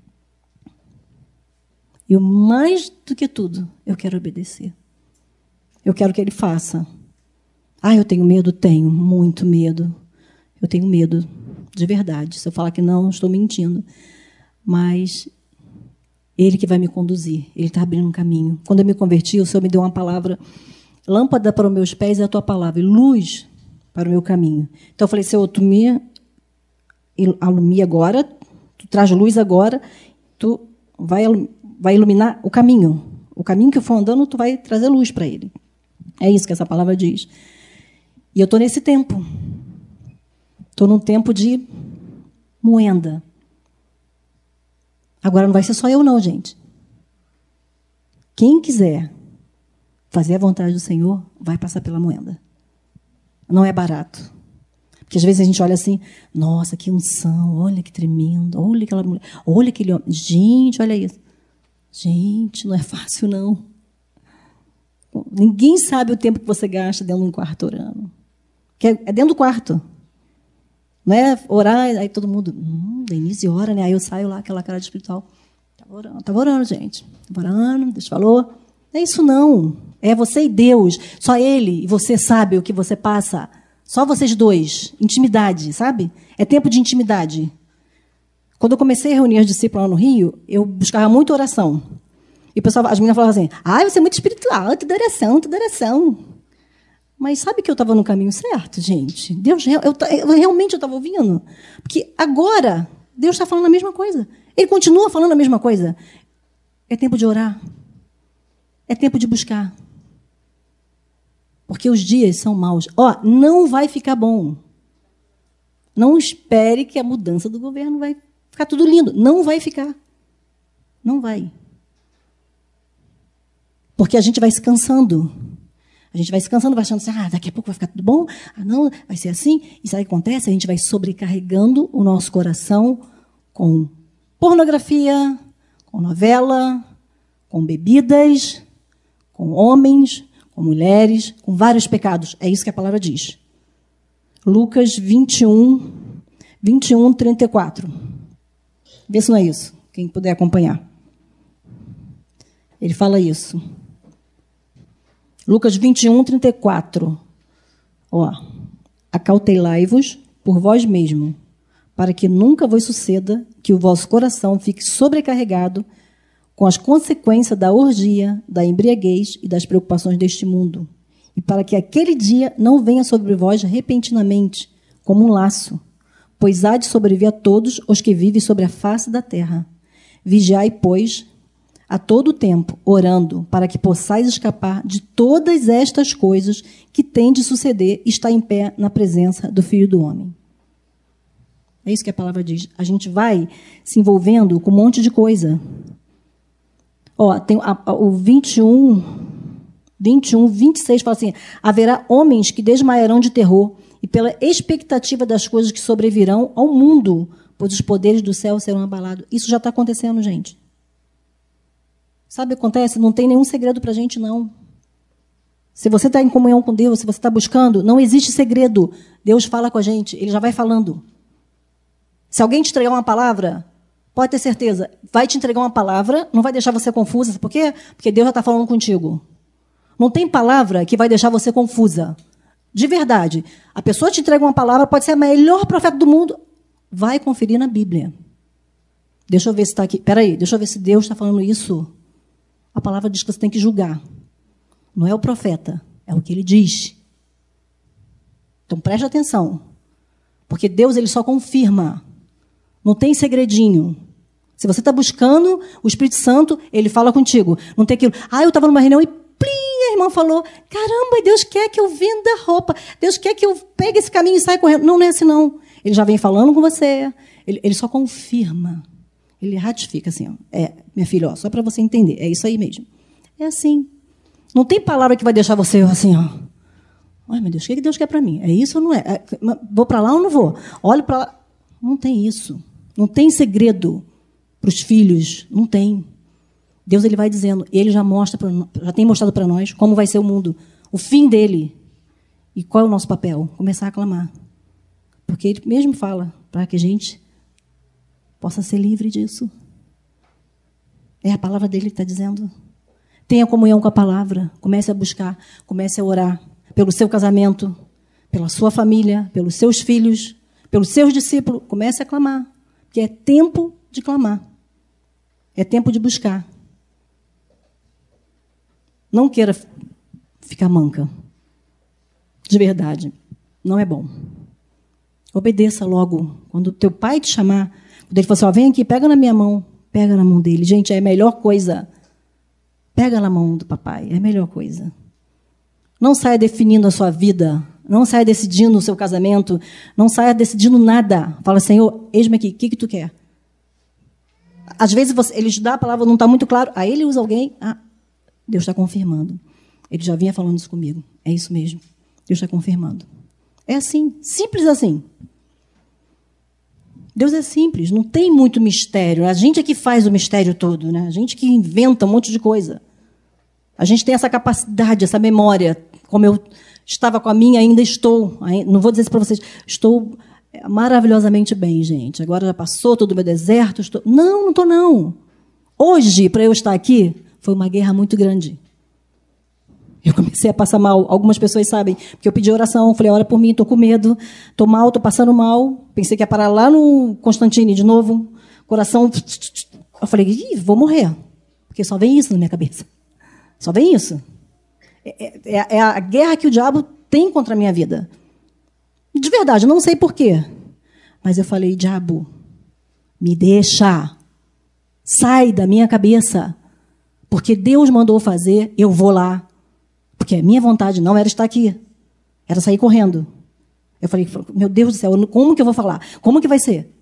Filha, confia no Senhor. Falei, tá bom, Senhor. Eu entrei nessa briga porque tu mandou. Então eu vou te obedecer. Não sei o que vai acontecer, mas eu vou te obedecer. Eu não sei como você chegou aqui. Eu não sei como está a sua vida. De verdade, eu não sei. Mas Deus sabe. Deus sabe do que você precisa. Deus sabe exatamente onde Ele está te plantando, o que Ele quer fazer com você. Gente, Deus quer levantar todas nós. É isso que Deus quer fazer. Deus não quer levantar só a mim, Deus quer levantar cada uma. Aonde você estiver, você pode proclamar, você pode falar. É isso que Deus quer fazer. Porque os dias são maus. Às vezes a gente se permite ficar perto das pessoas que não conhecem Jesus, que não sabem nada. A gente se permite ficar perto delas. Elas podem morrer de repente. Porque só eu que vou morrer? Não, qualquer um aqui pode morrer. Hoje pode ser seu último dia, pode ser o meu, pode ser de qualquer um. Então não é só eu que vou me levantar aqui. Cada um aqui pode se levantar. Cada uma de nós. É só querer. Quem quiser me seguir, negue-se a si mesmo. Pegue a sua cruz, tome e siga-me. É isso que ele fala. Mas a gente quer sempre os nossos sonhos. A gente sempre quer fazer a nossa vontade. Ah, eu tenho meu sonho, tenho direito. Tem. Meu direito é de não ter direito algum. Meu querer é tão somente o teu querer. Para isso empenho minha palavra, uma aliança que faço por amor. É assim. numa aliança por amor. A gente está aqui por amor. Ele nos atraiu. O Senhor está nos atraindo todos os dias. Ele tem me atraído todos os dias. De verdade. Não adianta ter saúde e não ter a presença de Deus. Não adianta, gente. Não se engane. Eu me enganei muito tempo. Comigo mesma. Porque eu falei assim para o Franco: eu quero a minha saúde de volta. Ele falou: de que adianta ter saúde? Se você não tem a presença dele. Porque eu já tive muita saúde, eu já tive muita força. Só que eu não tinha Jesus. Eu não tinha Ele comigo. Eu não tinha Ele me segurando. Eu não tinha. Eu andava com meus próprios pés. E estava perdendo a minha família, estava perdendo o meu casamento. Porque eu achava que eu conseguia levar tudo. Na minha beleza. Porque eu tinha uma beleza, eu casei, conheci o Franco com 15 anos, casei com 16. Era muito jovem. A mulher que teme ao Senhor, essa será louvada. Não é beleza, não é formosura, isso é vã. Isso vai acabar, isso vai passar, gente. Vai passar. Mas uma mulher que teme, que tem temor. Eu ainda não sei o que é temor. Eu preciso aprender o temor do Senhor. Preciso. Que é o princípio da sabedoria. A mulher sabe edifica, a tola destrói. Gente, sem intimidade com Jesus, a gente está fadado ao fracasso, todas nós. Se a gente não tiver agarrada nele, junto dele, não tem como. Eu estou falando isso porque eu tenho vivido isso. E eu estou aqui simplesmente obediência. Com toda essa luta que eu tenho passado. Eu estou obedecendo ao Senhor. E louvo a Deus porque Ele reuniu todas nós aqui hoje. Nos reuniu para ministrar, porque Ele está ministrando comigo. Porque quando eu falo, eu creio mais. Toda vez que eu falar, eu vou crer mais, eu vou crer mais, eu vou crer mais. Não é pensamento positivo, não. É fé fé na palavra, a palavra de Deus vai e não volta vazia. Ela vai cumprir aquilo que ela está dizendo. E é assim que eu creio, em nome de Jesus. É assim que eu creio. É assim que eu creio para a tua vida. Deus quer levantar uma falange de mulheres que leve as boas novas. A palavra também fala sobre isso. Ele quer levantar uma falange de mulheres, grande a falange de mulheres, grande, que vai levar as boas novas. Somos nós, gente. E a gente está vivendo a nossa vida. Gente, se parar para pensar, se a gente parar para pensar, a gente vai ver como a gente é egoísta. Para para pensar no espírito. Não para na carne, não. Se parar na carne, já era. Não vai dar certo. Para no espírito. E fala, Senhor, como eu estou? Eu realmente estou fazendo a tua vontade? Eu realmente estou fazendo a tua vontade? É isso que tu tem para mim? Ou eu estou vivendo o meu sonho? Deus tem propósito mais do que sonho. E a gente quer viver os sonhos de Deus. Propósito, gente, é mais do que sonho. Porque sonho passa. Propósito permanece, fica. Amém? Que o Espírito Santo siga nos conduzindo. Que o Espírito Santo levante mulheres de oração. Eu sei que ele já tem levantado. Tem algumas irmãs que oram. Eu vejo a guerra de algumas irmãs para estarem juntas para orar. Eu tenho visto isso, uma guerra terrível, que a gente sempre tem algo para fazer. Ah, hoje não vai dar porque eu tenho isso. Ah, eu tenho aquilo. Isso não é prioridade, não está sendo. Até que você entre no poço. A hora que você entrar no poço, aí você fala assim, ah, aí você vai orar todo o tempo. Você não vai parar mais. Porque é isso que tem acontecido comigo. Porque quando eu estou lá achando que estou morrendo, que meu coração vai parar, que meu coração vai parar, eu vou, corro para Deus. Corro para Deus, começo a orar, começo a clamar. Senhor, tem misericórdia, Senhor, me ajuda, Senhor. O que, que tu quer? Me ensina, me instrui. Não solta a minha mão, me segura. Isso é em todas as áreas, gente. É um tempo de despertamento. Muitos estão falando que é um tempo de avivamento. Ah, é um tempo de avivamento. O avivamento é bom, mas cuidado com ele, porque o avivamento verdadeiro é arrependimento. É, é, você se arrepender dos seus pecados, confessar, Não é uma coisa simples. Ah, batismo com fogo. Oh, glória a Deus, quero ser batizado com fogo. Gente, não tem noção que é ser batizado com fogo.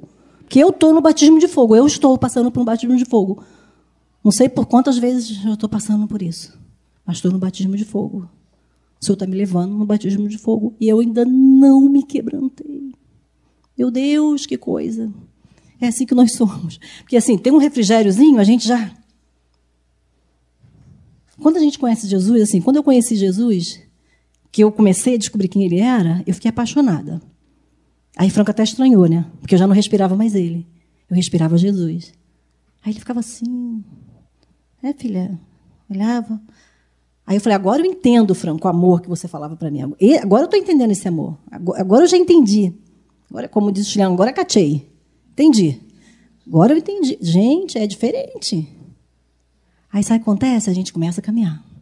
A gente começa a caminhar. A gente começa a caminhar. Aí a gente acha que cresceu. Esse é um outro problema. A gente acha que cresceu. Aí ferrou de novo. Porque tu acha que cresceu, deixa de ser criança, eu sei me cuidar. Vai lá, fulano, dá para você tomar banho já. Vai lá, resolve a tua vida. Não é mais criança, não. Vai lá. É assim que a gente faz. Deixa de ser criança, cresce, acha que cresceu, aí perde a pureza, já não, não, acho que não é Deus falando, não. Não, falou para não fazer essa. Ah, não, mas eu vou. Não, não é Deus, não, meus sentimentos. Meus sentimentos. Sou uma mulher muito sentimental. Aí Deus falou: não vai, não vai. Olha, olha esse caminho, olha, olha esse abismo, olha o abismo. Aí você fala: não tem nada a ver. Caiu. É assim, a gente deixa de ser criança. Aí você perde aquela, aquela coisa boa, sabe, de Deus sabe? De ouvir aquela a simplicidade da criança. Aquela criança é simples, né? A gente perde isso, que a gente acha que cresceu. Ah, já tem, já sou cristã há muito tempo. E nessas coisas, eu já sei isso aí. Não é não, gente. Todo dia é uma coisa nova. Todo dia é um caminho novo. Todo dia é um apacento novo. Todo dia o Espírito Santo vem e ministra o teu coração. Ele não incomoda, não, tá? Que as pessoas falam assim: o Espírito Santo me incomodou. O Espírito Santo não incomoda, ele ministra. Ele não incomoda. Ele é doce. Quem incomoda é o diabo. Ele incomoda você e se incomoda com você. É diferente. O Espírito Santo não, ele ministra. Ele ministra, ele vem ministrando a tua vida, ele vem completando aquilo que está faltando, ele vai te dando, ele vai te ensinando. É assim. Não deixa isso entrar. E você achar que você já cresceu. Não. Todo dia, Senhor, eu tenho que aprender contigo. Todos os dias eu tenho falado isso para Deus. Me ensina, Senhor. Eu acordo e falo, Senhor, me ensina. Mas um dia eu não sei como ele vai terminar, porque às vezes você começa um dia tão gostoso na presença de Deus, você termina no pecado. Às vezes acontece isso. Você começa um dia na presença, buscando, e no final do dia você pecou. Por causa da escolha que você teve. Por causa da no das nossas escolhas. Amém? Que o Espírito Santo ministre ao coração de vocês. Que seja um tempo de renovo nas nossas vidas, na vida de cada uma de vocês. Que o Espírito Santo mostre, a partir desse dia, mostre como Ele quer que você ande. Que você esteja sensível para ouvir a voz dEle, para estar ligada com Ele, para estar buscando. Falar, Senhor, como que eu vou fazer? Como que... Porque, gente, às vezes a pessoa fala assim, mas fulano é tão espiritual, nem né? até para cuidar das crianças, para fazer a comida. Gente, mas é. Eu achava isso também. Eu achava isso. Uma vez nós recebemos um pessoal lá em casa e os irmãos já não estavam comendo mais. Não, não como mais pão, não como isso. Não tenho, faz, faz a dieta que você quiser, não tem nenhum problema. Só que aí a, a irmã levantou, a gente estava junto, aí fez ovo, porque já a pessoa não comia aquilo, fez ovo, fez empim, fez não sei o quê. Nada deu certo. Aí eu falei, amado, Deus quer que tu coma pão. Come o pão, vai nessa força. Porque Deus quer que tu coma pão. Verdade. Pergunta, Senhor, tu quer que eu coma isso? Às vezes, eu aprendi apanhando. Às vezes eu começo a comer um negócio, não, ia, não desceu. Senhor, tu não quer que eu coma isso. Porque eu já paguei o preço alto por causa disso. Tu não quer que eu coma isso, tá bom, então eu não vou comer. Tá bom, já entendi. Parece muito espiritual, né? Mas é assim, é, deixar, é se deixar ser conduzido. É, é, essa é a minha maior disciplina. Me deixar ser conduzida pelo Espírito Santo, pelo Senhor. Essa é a minha maior disciplina. Que a bicha se bate, sabe? Ficar se batendo, se batendo o tempo inteiro. Eu vou me batendo o tempo inteiro. Aí Franco fala assim: Meu Deus do céu, tá apanhando, mas menino, tu é dura demais, gente. É. Para finalizar, vou contar um sonho. É, Para confirmar que Deus queria que eu estivesse aqui falando. Porque, assim, quando eu fiquei com esse problema todo, eu vou morrer. Você não tem futuro, né? Você acha que vai morrer. Vou morrer, minha vida está acabando, já não ando direito. Lembrei, obrigado, meu Espírito Santo. Assim, eu estava no Rio, no encontro, e a gente deu, tivemos um espaço, fomos no cinema ver o soldado lá que viu a morte de Jesus. Vamos lá ver o soldado, vamos ver. Eu sempre subi escada correndo, descia correndo.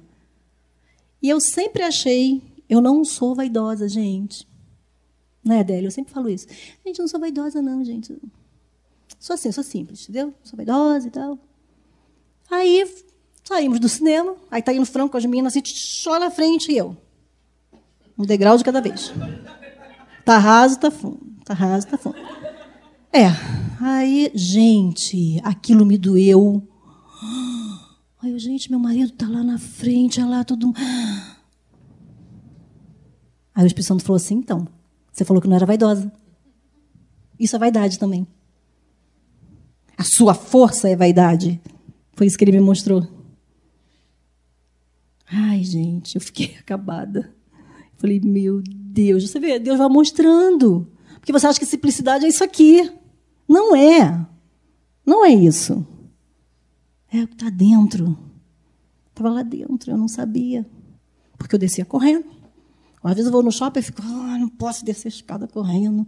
Aí já me vi com vergonha. Então, vai, gente, sobe, vai vocês na frente. Quem anda comigo sabe, vai lá, gente, na frente.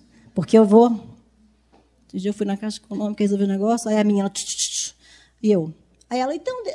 Ah! Aí eu, é, probleminha na coluna, sabe? É. Aí, né? como diz lá, só tapa na cara. É assim. Mas para quê? Para que a glória dele seja manifesta através de mim, através de você. É isso que ele quer. Mas a gente já quer a glória logo. A gente quer a cruz, mas não quer passar pela morte. Não adianta. Se pegar a cruz, vai ter que passar pela morte. Não tem jeito. Não tem para onde correr. Se pegar a cruz, vai ter que passar pela morte. Não adianta. O nosso pai passou. Por que, que a gente não pode passar? Quem quiser me seguir, tome a sua cruz. Se pegou a cruz, tem morte, não adianta. Não vai ser glória assim fácil. E não é a tua glória, não. É a do Senhor. Que a gente somos servos inúteis. Inútil. É isso que a palavra diz. Amém? Vamos orar? Que o Senhor nos dê graça para cumprirmos a vontade dEle, a palavra dEle que o Senhor nos encha de fé. Que o Senhor nos revista com a armadura dele, em nome de Jesus. Que o Senhor venha sobre nós nesse tempo. Seja um tempo de prosperidade espiritual. Não é prosperidade, é dinheiro, não. Né? Roupa bacana, né? carrão, nada disso.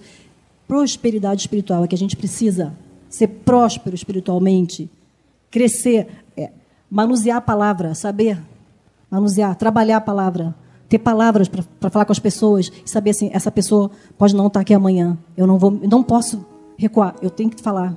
Não ter vergonha de falar. Falar, é por Jesus, eu faço isso por Jesus. Ah, vão me achar ridículo. Não, não tem problema. Segue em frente. Confia.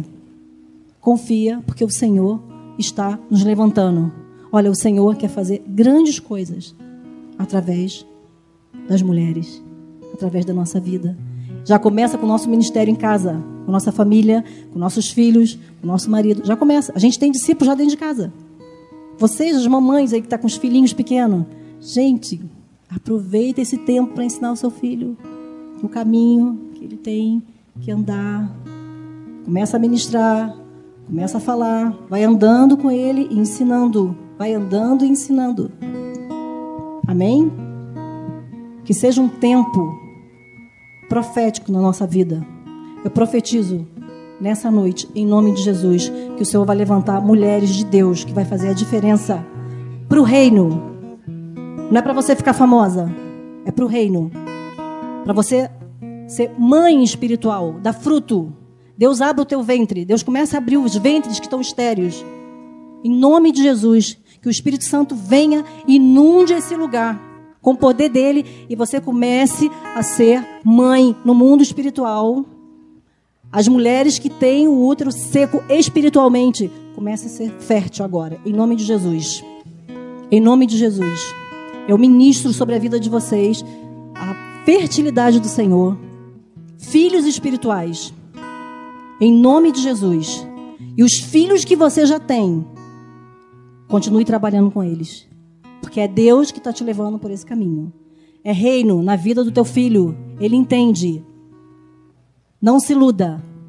Seu filho entende o reino de Deus. Não pensa que a criança não sabe. Tem criança com quatro anos sendo cheia do Espírito Santo. Pensa, gente. Isaac. Por que, que Isaac perguntou para o pai dele: aonde está o cordeiro? Por que, que ele perguntou? Sabe por quê? Ele participava da reunião. Ele sabia o que acontecia. Aí sabe o que a gente faz com nossos filhos? Dá o tablet para ele brincar. Dá um telefone para ele brincar. Dá papelzinho para ele brincar. Na hora que ele tinha que estar tá ali aprendendo a ministrar o Senhor. A gente exclui eles da presença de Deus. É isso que a gente faz. É isso que a gente faz. Deixa a criança solta. Deixa eles, tadinho. Já estudam. Eles, ah, não, eles falam, gente, acorda, mulheres, desperta. Vocês que estão adormecidas, desperta. Deixa teu filho provar da presença de Deus, não tira isso dele. Não fica com peninha. Eles precisam da presença de Deus, como nós precisamos. Eles também precisam, porque a astutícia já está no coração deles. Já nasce, já nasce assim. Então não deixa isso enganar vocês, isso é um engano. A gente pega nossos filhos e terceiriza, dá para a tia da escolinha cuidar. Ela não é a mãe do seu filho, ela é uma ajudadora. Ela está ali te ajudando, cooperando com você, mas ela não está ali para ficar tomando conta de criança. Deixa teu filho chegar na presença de Deus, deixa ele ser como Isaac. Saber, pai, onde está o cordeiro? Deus proverá, meu filho, porque ele sabia, ele fazia parte do culto, ele sabia o que acontecia. E a gente pega o nosso filho e joga para o lado. Deixa nós corear. Aí você está lá adorando. Teu filho também precisa adorar. Ele precisa ver você adorar em casa. Que a tua adoração começa dentro de casa. Ali com teu filho, junto com ele, orando com ele, cantando com ele, louvando com ele. É assim, gente. É isso que eu estou profetizando aqui nessa noite, entendeu? Que vocês se levantem como guerreiras. Em nome de Jesus, se levantem como guerreiras. Pega essa espada. Gente, vamos guerrear. Vamos partir para cima. Porque o diabo tentou me impedir de chegar aqui. Eu não sei quantas precisam ouvir isso. Ele tentou me impedir. Ele tentou me colocar um terror essa tarde. Terror, de verdade, um terror. Eu não queria estar aqui. Algumas irmãs sabem, eu botei, estou com medo, estou com medo, mandei, estou com medo, ora por mim, estou com medo. Mas eu cheguei na cozinha, eu falei, inferno, diabo, sai daqui, porque eu vou cumprir a vontade do meu pai. Em nome de Jesus. E eu estou aqui em nome de Jesus. Se o Senhor me levar hoje, ok, eu vou morrer num campo de batalha. Eu falei para Franco, eu não quero morrer. Eu não quero morrer dentro de casa. Eu quero morrer no campo de batalha. Porque se eu morrer dentro de casa, eu sou uma covarde. Deus não quer covarde. Não herda. Não herda. Posso contar o um sonho rapidinho? É, eu lembrei. O Espírito Santo me lembrou. O que acontece? Por essa minha situação da perna, o que, que eu pensei? Eu não sirvo para mais nada, Tá bom, vai me levar, acabou. Meu marido vai, coitado, vai ter que ver outra pessoa futuramente, Deus dá outra mulher para ele, porque coitado, ele não vai ficar sozinho, eu vou morrer. Tá bom. E eu fui dormir. Tive um sonho. Sonhei que eu estava numa casa, era uma casa assim de lá no Rio chama vila, que eu não sei como que é, que é assim uma, um grupo de casa desse lado e um grupo de casas aqui, né? E eu estava ali olhando, eu olhava aquela casa e eu falava assim, poxa, É, daqui a pouco todos nós vamos estar mortos. Porque era algo que estava vindo sobre o mundo. Não sei se era uma tempestade, era alguma coisa com água, porque eu sabia que era algo que estava associado à água. E eu falei assim, poxa, vai todo mundo morrer. E eu vi uns copos em cima da mesa, assim, eu falei, ah, não vou tirar não. Porque a gente vai morrer mesmo. Engraçado, desse dia eu não tinha medo, nesse sonho eu não estava com medo da morte. Não tinha medo nenhum. E eu falava assim, ah, a gente vai morrer, eu olhava os copos assim. Aí eu vi o Franco procurando alguma coisa, como se ele quisesse salvar ou guardar alguma coisa. Eu falava assim, não adianta, nós vamos morrer. E eu olhava o vizinho assim e via que ele saía e jogava algo no lixo. Aí ele jogava algo no lixo, eu olhava assim, eu falei, e o vizinho estranho. Ele corria para dentro de casa e ficava assim. Aí eu falei, eu, vizinho estranho. Aí eu ficava pensando assim, bom, não vou pegar mais nada porque não vai dar. E eu olhava para o teto assim e falava assim, bom, da outra vez a água chegou até aqui. Por isso que eu acho que era alguma coisa com água. Foi a água chegou até aqui. Dessa vez vai ultrapassar. Então a gente não, não correu para nenhum lugar alto. Como a gente estava ali dentro, eu já sabia que a gente ia morrer. Eu estava tranquila. E aí eu olhava assim, eu falei, ah, vou lá fora ver como está o céu. Porque assim, era como se eu tivesse escurecido. Só que antes de eu sair, eu vi, eu ouvi o vizinho lá fora de novo na lixeira. E a lixeira, assim, eu via que era. Ela batia assim aqui em mim. E eu olhava assim e falei, gente, o que, esse homem está fazendo, gente? E ele. Aí eu vou embora assim, buf. Quando você taca fogo, joga fogo numa churrasqueira, você bota algo faz bum, né? Aí eu, nossa, eu acho que ele tacou fogo. Estranho. Falei, ah, vou lá fora ver. Aí ele corria de novo para dentro de casa. Aí eu ia lá fora olhar assim. Aí eu botava assim a cabeça, eu olhava e falei assim, ah, para a entrada dessa vila. Eu olhava e falava assim, meu Deus, que céu feio. Que coisa horrível. Aí eu, quando eu ia entrar, eu ouvi um som vindo de dentro da lixeira. Aí eu falei, vou olhar o que, esse homem botou nessa lixeira. Eu chegava, a lixeira batia aqui em mim. Eu olhava, era uma criança. E a criança, não tem como você brincar com a criança, você fala assim, achou!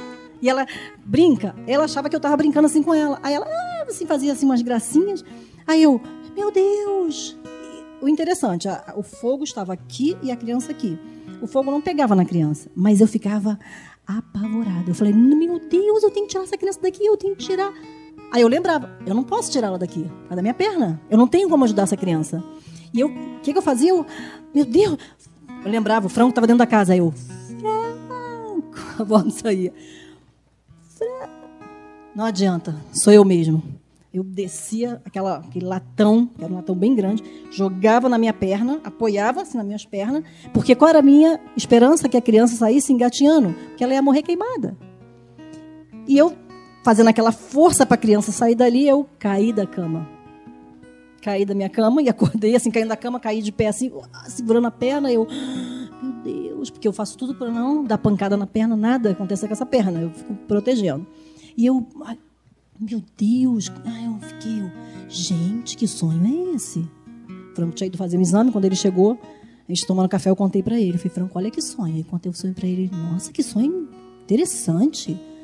Que incrível. Eu falei, Franco, que estranho. Aí eu falei, e aí? Deus te falou alguma coisa? E o que, que tu acha, ele? Não sei ainda não. Eu falei, eu também não sei. Ai, muito estranho. Aí a gente recebeu um casal para almoçar, estávamos juntos. Aí eu fui chamar, falei, ó, oh, o casal tá chegando, tá tudo pronto, a mesa já tá pronta tal. Aí ele, ah, tá bom, olha só, Deus me falou do teu sonho. Aí eu, Deus falou? O que, que Deus falou? Aí ele falou, Deus falou do, meu, falou do teu sonho. Ele falou, olha só, porque não tem porquê. Todos nós íamos morrer. Então, se morre queimado ou morre na enchente, o que seja lá o que for, porque na verdade é assim, quando eu via que o cara tinha jogado fogo lá dentro, era o que, que ele queria fazer? Ele, se ele escapasse, se alguém escapasse, era, era como se fosse um. Ah, a criança morreu por causa da, da situação que aconteceu no mundo. Não foi porque ele, ele queria esconder o crime dele. Eu, eu, assim, é, era assim, na minha mente vinha tudo assim, passava como se fosse um computador. Assim, eu sabia tudo o que estava acontecendo na cabeça do homem. Tudo que ele estava querendo fazer. Ele estava querendo tirar o crime sobre ele. Ele não, ele não queria levar aquela culpa. Ah, o que, que o pessoal vai pensar? Se escapar alguém, não foi eu que matei. Foi o que aconteceu no mundo. Por isso que a criança morreu. E eu tentava salvar aquela criança. Ele falou assim: olha, morrer afogado, seja lá o que for queimado, não faz diferença, todo mundo ia morrer. Como que você, como que uma pessoa, sabendo que todo mundo vai morrer, vai querer salvar alguém? Você vai tentar se salvar, vai fazer alguma coisa pela tua vida. Seria até o normal isso, comum. E eu falei, gente, é mesmo. Aí ele falou assim: então, Deus está te mostrando. Olha, ó, Deus está tá falando contigo. Tinha que ser você, mesmo com o seu problema. Deus está querendo que você olhe para fora. Porque no meio desse meu problema, no meio da minha inveja, eu comecei a olhar para mim, só para mim. eu sou uma pobre coitada, eu estou sofrendo, meu coração vai parar. E pá, pá. Foi assim o tempo inteiro. E ele falou assim, Deus está falando contigo. E eu ouvi numa ministração, uma irmã colocou um vídeo, e eu achei, assim, saltou para mim, eu achei aquilo muito tremendo. Na situação de Davi e Golias, o povo olhava para Golias e falava assim, muito grande, não dá, não dá. Aí Davi olhou, uau, grande pra caramba, fácil de acertar. Viu? É tudo a forma que a gente olha a forma que a gente olha. E eu falei, uau, que tremendo isso, gente! Eu nunca pensei nisso. Grande, é fácil de acertar. Tem um gigante na tua vida? Fácil de acertar. Com Jesus. Não é você, não. Com Jesus. É assim. É assim. Por isso eu estou aqui hoje. Porque quando no Salmo 73, no final, ele fala: Fazei conhecido as minhas obras, eu tenho que fazer conhecido o que Deus está fazendo. Não é por mim, é por Ele. É para Ele. É Ele que está fazendo. Ele está fazendo tudo, gente. Deus quer fazer muito mais. A gente só precisa se colocar à disposição. Amém? Vamos ficar de pé, gente. Vamos orar. Senhor, eis-nos aqui, Pai. Ah, Paizinho. Vem sobre nós, Senhor, nessa hora, Pai. Vem sobre a vida de cada mulher, de cada aflição, de cada problema, Senhor. Que cada uma aqui esteja enfrentando, eu não sei qual é, mas o Teu Espírito Santo sabe. Então vem sobre nós, Senhor. Vem com o Teu Espírito Consolador. Vem com a Tua provisão, Pai. Porque Tu és o Deus que sabe nos prover. Tu és o Deus que sabe tudo. A Tua previsão já vem antecipada para nós, Senhor. E nós só temos o que te agradecer, Senhor. Nós queremos fazer conhecida todas as tuas obras, Senhor, na nossa vida. A partir dessa data, Senhor, nos ensina, Senhor, nos capacita, Pai, em nome de Jesus, para levar a tua palavra, para levar a tua verdade, para proclamar o teu reino, Senhor. Eis-nos aqui, Pai. Envia-nos, Senhor. Envia tuas filhas, Senhor. Ministra, Senhor, a cada uma delas aquilo que tu quer o teu propósito para cada uma delas, Senhor, o desejo do teu coração, Senhor. Pai, em nome de Jesus, Senhor. Muda, Senhor, a história de mulheres aqui que precisam ser mudada. Muda, Senhor. Muda o curso desse caminho que essa mulher está traçando. Muda, Senhor, esse curso. Só tu pode mudar, Espírito Santo. Começa a mudar esse caminho Começa a ministrar o coração dessa mulher que esse caminho que ela está é um caminho de morte. Ah, Senhor, sem ti ela não pode fazer nada. É isso que a tua palavra diz. Sem mim nada podeis fazer. Nada, nada podeis fazer. Espírito Santo, vem sobre essa mulher nessa hora. Tu sabes quem é essa mulher que precisa de ti. Fortalece, Senhor, os joelhos dessa mulher. Fortalece, Senhor. Que ela possa ter uma intimidade contigo, uma intimidade com a tua palavra, Senhor. Que ela possa te conhecer, de andar contigo, não só de ouvir falar. Que ela possa conhecer quem tu és. Que ela possa, Senhor, conhecer a tua voz. Quando tu começar a ministrar com ela, tu já tem falado com ela, Pai. Tu já tem, tu já tem falado. Que ela possa, Senhor, entender os teus propósitos, os teus caminhos. Nós te confessamos, Senhor, às vezes a gente não entende, não entendemos nada, mas nós estamos aqui e nós estamos à tua disposição, Senhor. Para o que tu quiseres fazer, Senhor. Vem sobre nós, Senhor, nessa noite, nesse início de noite, Senhor. Vem ministrando conosco, Senhor. Que teu Espírito Santo libere palavras proféticas para nós aqui nesse tempo. Seja um tempo de revelação, Senhor para cada mulher aqui nesse lugar. Seja uma noite de salvação. Seja uma noite de salvação. Em nome de Jesus, em nome de Jesus, que teu Espírito Santo siga trabalhando. Que teu Espírito Santo siga trabalhando, Pai, em nome de Jesus. Em nome de Jesus, vem sobre nós, Senhor. Vem sobre nós com teu fogo, Senhor. Vem sobre nós, Pai. Vem sobre nós. Vem com as tuas águas nos lavando, Senhor. Vem nos lavando, Senhor, em nome de Jesus. Em nome de Jesus. Vem, Senhor. Vem, Espírito Santo. Vem. Abre os nossos olhos, Senhor. Abre os nossos olhos, Senhor. Vem,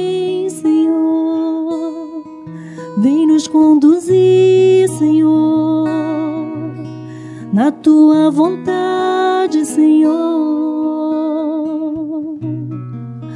Vem, Senhor. Pega na nossa mão, Senhor. Pega na nossa mão, Senhor. Oh, Espírito. Espírito Santo, vem nesse lugar. Vem, Espírito Santo, vem sobre nós.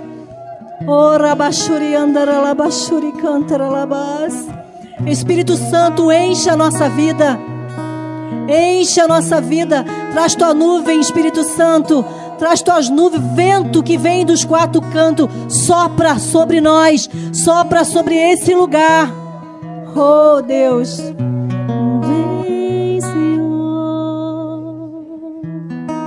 Nós queremos ser movida pelo teu Espírito Santo, Senhor. Nós queremos que o nosso coração bata conforme o teu coração. Oh, Deus. Hum, Senhor. Espírito Santo, nos ensina. Nos ensina, Espírito Santo. Nos ensina a orar. Nos ensina a orar, Espírito Santo, como convém. Nos ensina a orar como convém, Espírito Santo. Hum, Senhor.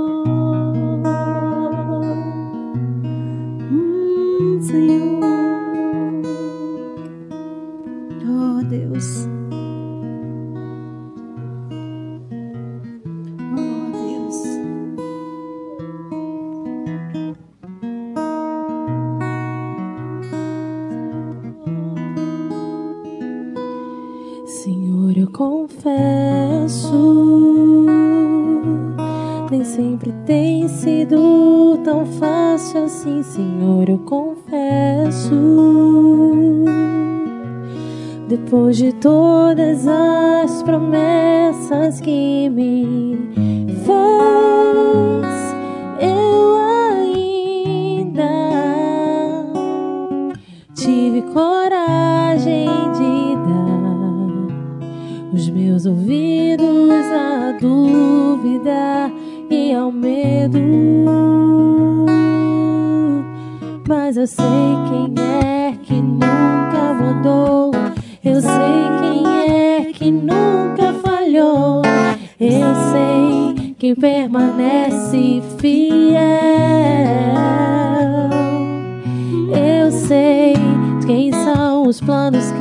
se frustram. Eu sei que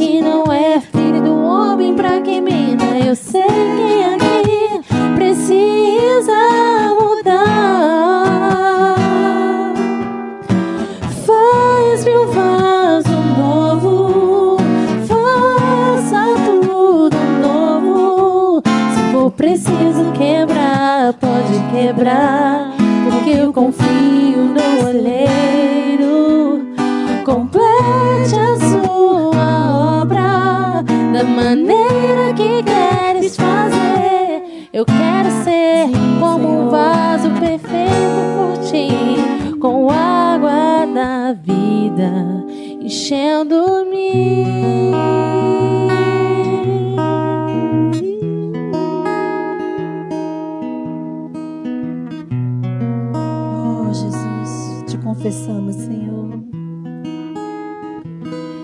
Senhor, eu confesso.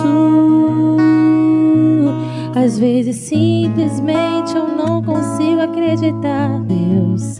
Eu confesso que tem dias que eu não consigo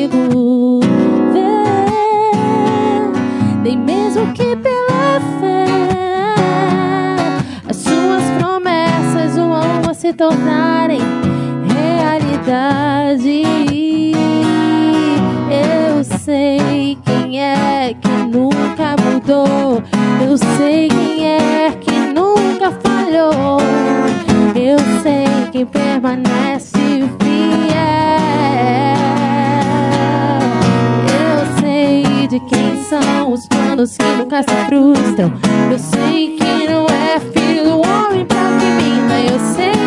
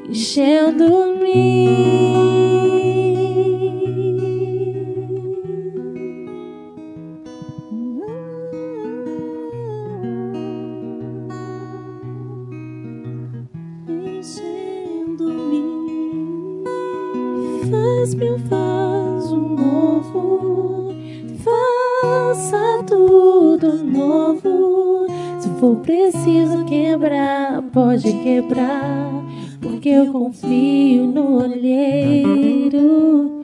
Complete a sua obra da maneira que queres fazer. Eu quero ser como um vaso refeito por ti, com água da vida enchendo-me.